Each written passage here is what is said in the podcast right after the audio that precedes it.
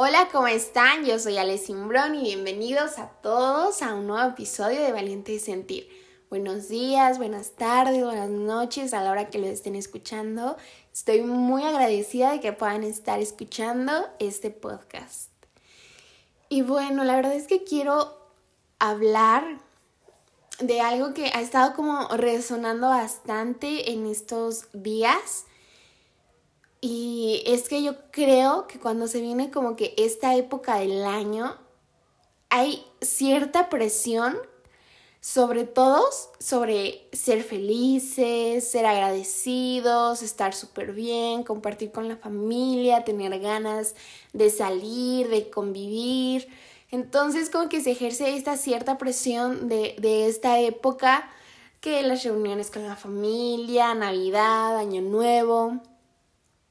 Y claro que a mí me encanta Navidad, a mí me encanta diciembre, lo disfruto muchísimo, me gusta ver a mi familia, me gusta convivir, me gusta estar con mis amigos, es algo que yo disfruto mucho, pero no vamos a negar que sí existe como esta cierta presión de que justo en este mes tendrías que estar un poquito más feliz, un poquito más agradecido. Y esta presión que nosotros mismos ejercemos, porque es algo que hacemos todos, a algunas personas les cuesta bastante. Obviamente que yo puedo agradecer por mi familia, puedo agradecer por mi estabilidad emocional en estos momentos, puedo agradecer porque tengo una casa, porque tengo un novio, porque tengo mis amigas, porque he creado un círculo muy cercano de personas a mi alrededor y que estoy muy agradecida por eso, estoy muy feliz por eso, pero a veces creo que nosotros como personas pensamos que porque nosotros vamos así, que porque nosotros estamos así en esta época, todas las personas tendrían que estar así. Esta presión sobre la gente que está enferma, que está pasando por una pérdida familiar, que acaba de terminar una relación, que tal vez se alejó de sus amigos, que tal vez tiene problemas mentales, problemas de salud. Y creo que a veces tenemos esta idea de que porque es esta época todos tendríamos que estar felices. Y no es cierto. O sea, ¿cómo podrías pedirle a una persona que se siente mal emocionalmente, que está en una depresión, en una ansiedad, que una persona que tiene cáncer, una persona que está enferma, una persona que no tiene familia, que por la situación que estamos pasando mundialmente perdió a su familia, a sus amigos, a su novio. Entonces, ¿cómo podríamos exigirle a esa persona que la, que la pase bien, no? Y parece que no lo hacemos directamente, pero indirectamente siempre viene implícita esta carga en este mes porque todos estamos tan concentrados en pasar un buen mes, un buen fin de año, entrar el próximo año con lo que viene. Pero como nosotros podríamos exigirle a alguien más que haga eso, que el próximo año entre súper bien si tal vez perdió todo lo que quería en este año.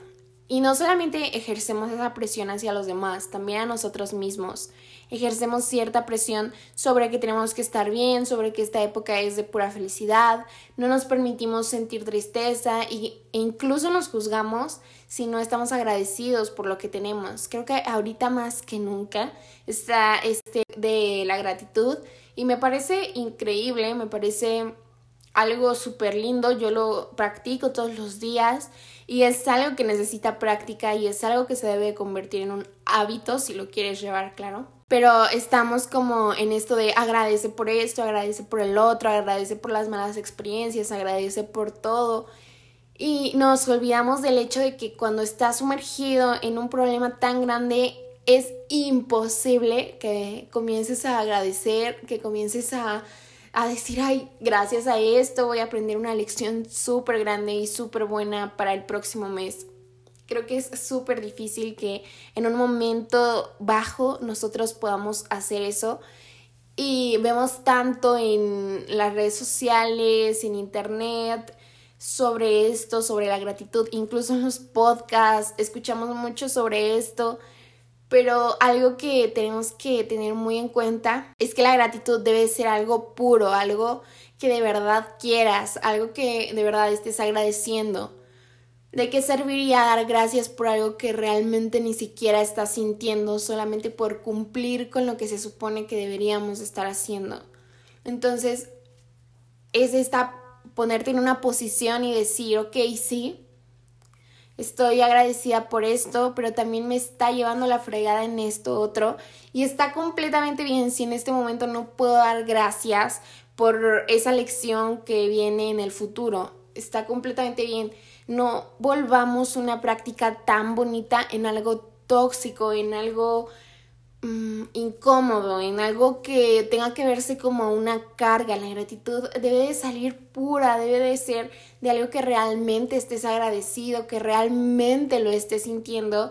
Y muchas veces escucho de agradece aunque no estés agradecido. No, agradece lo que realmente quieras agradecer. No tienes por qué fingir un sentimiento de gratitud si no lo estás sintiendo. Tú agradece lo más puro que tengas. Y algo que sí es muy importante es que en la gratitud a lo mejor no podemos agradecer logros muy grandes o muy significativos. Si bien es un hábito, es difícil eh, en comenzar a sentir este sentimiento de gratitud todos los días y tampoco tendrías por qué hacerlo todos los días porque les digo, no es como que se tenga que convertir en una carga. Más que nada, es como agradece que está tu familia, agradece que puedes compartir una cena con ellos, pero para todas esas personas que están pasando por depresión, por ansiedad, no tienen por qué sentirse bien en esta época, no tienen por qué cumplir con las expectativas que los otros están cargando sobre ustedes mismos, no tendrían por qué estar felices solamente porque es diciembre, no tienen por qué fingir algo que no están sintiendo.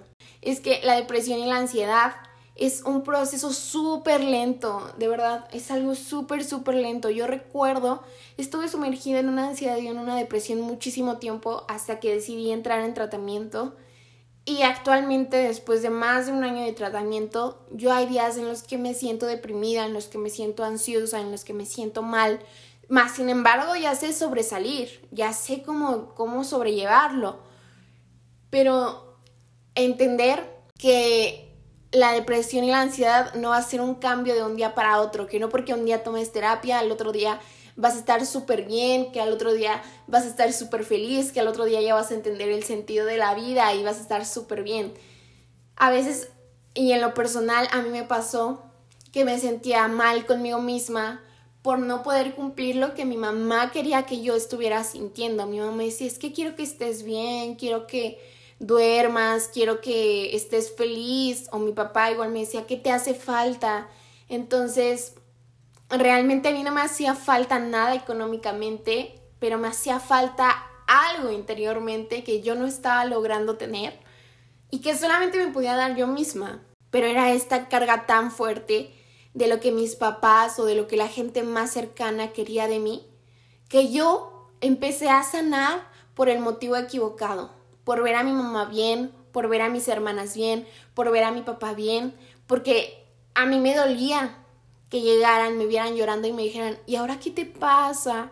¿Y qué tienes? Entonces, al inicio comencé a sanar por una idea totalmente equivocada, por una razón totalmente equivocada. Empecé a sanar solamente por abastecer las necesidades de otras personas que habían hecho sobre mí inconscientemente y obviamente para nada malo, pero a veces creo que esta exigencia que nos hacen las personas sobre que debemos de estar bien, sobre que debemos de estar sanos, sobre que debemos de estar felices, es lo que nos hace comenzar a sanar. Y ahí es uno de los mayores problemas, porque cuando comienzas a sanar por otra persona, ¿qué pasa si esa persona se va de un momento a otro? ¿Qué pasa si esa persona muere, si esa persona se va a otro país?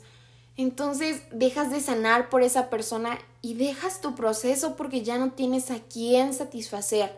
Entonces, realmente el proceso de sanar implica totalmente y completamente a ti mismo y el querer sentirte bien por ti y no por complacer las expectativas de otras personas que inconscientemente hacen sobre ti. Bueno, algunos conscientemente, pero me refiero a tu círculo más cercano, a las personas que te quieren, crean esas expectativas sobre ti. Es un ejemplo un poco burdo, pero es como cuando tienes un novio, ¿no? Y tu novio te dice que tienes un cuerpazo, que le encanta tu cuerpo, y entonces tú te metes a un gimnasio porque quieres seguir complaciendo las expectativas que tu novio ya puso sobre ti, que tienes un cuerpazo, que tienes una cintura hermosa.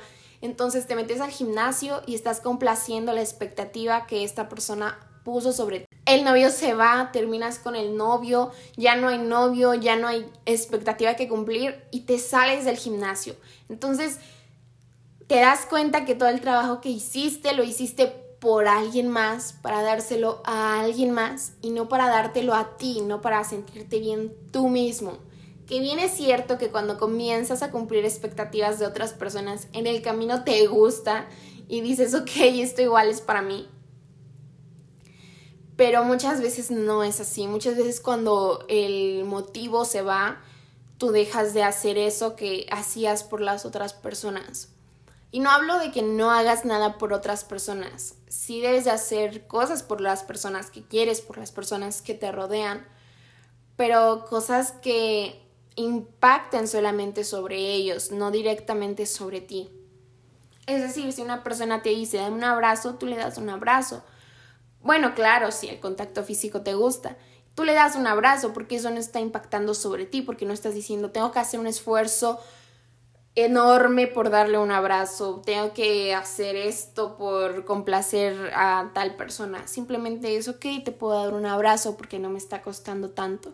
Pero cuando involucramos un proceso de sanar sobre una persona, sobre la expectativa que ya se creó sobre ti, que esa persona tiene, es horrible porque cuando ese motivo se vaya, tú ni sanada, ni en proceso, ni con amor propio, ni con ganas de seguir en tu proceso de crecimiento, ¿no? Entonces es importante que lo hagamos nosotros mismos y creo que ya me desvío un poquito, pero a lo que voy es que en esta época si estás triste, si estás pasando por algo feo, si perdiste a alguien, si simplemente te sientes mal emocionalmente, quiero decirte que está bien estar mal emocionalmente, que no tienes que cumplir las expectativas que el mundo está poniendo sobre ti en esta época.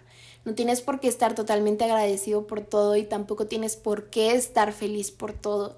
Está bien sentirte triste incluso cuando todos los demás están sintiéndose felices. No permitas que otra persona exija algo de ti que tú no puedes dar en ese momento y que sobre todo tú se lo des solamente por complacer a alguien más. A la única persona que debemos de complacernos inevitablemente es a nosotros mismos. Y las cosas las tenemos que hacer inevitablemente por nosotros mismos, porque nos amamos, porque nos queremos y sobre todo porque queremos estar bien nosotros mismos con nosotros mismos no con otras cosas, no con otras personas. Inevitablemente cuando tú te sientas bien contigo mismo, cuando hayas trabajado esto contigo mismo, vas a poder darle a la persona que quieres, a tu familia, a tus amigos, algo, algo mejor, ¿no? Claro, o sea, inevitablemente si trabajas en ti mismo, vas a dar lo mejor también externamente pero no lo hagamos por los motivos equivocados ni por la presión social que ejercen ciertas personas y que ejercen ciertas redes sociales. No es cierto que debes de hacer ejercicio todos los días, que debes de escribir todos los días, que debes de dar gracias todos los días. Ve a tu ritmo, que el tan famoso discurso de la disciplina no te nuble la vista y no te deje y no te impida tener días malos, porque los días malos son igual de sanos que todos los días buenos. Necesitamos tener días malos para darnos cuenta de los días buenos. Si siempre tuviéramos días buenos sería totalmente cotidiano y cuando tenemos días malos y después un día bueno, realmente sentimos este sentimiento de estar vivos, de querer más. de sobrellevar, de aprender a sobrellevar los malos momentos y saber que indudablemente van a terminar y van a venir momentos mejores. Y bueno, creo que totalmente me desvié del tema, totalmente me salí de lo que yo tenía planeado, pero no dejemos que pero no hagamos las cosas solamente por complacer a otros, sino más por nosotros. Y recuerda que todos los días es un reempezar, reempezar, reempezar. justo ayer le contaba a mi psicólogo y le decía, ¿sabes qué? No me siento con ganas ni de leer ni de hacer ejercicio.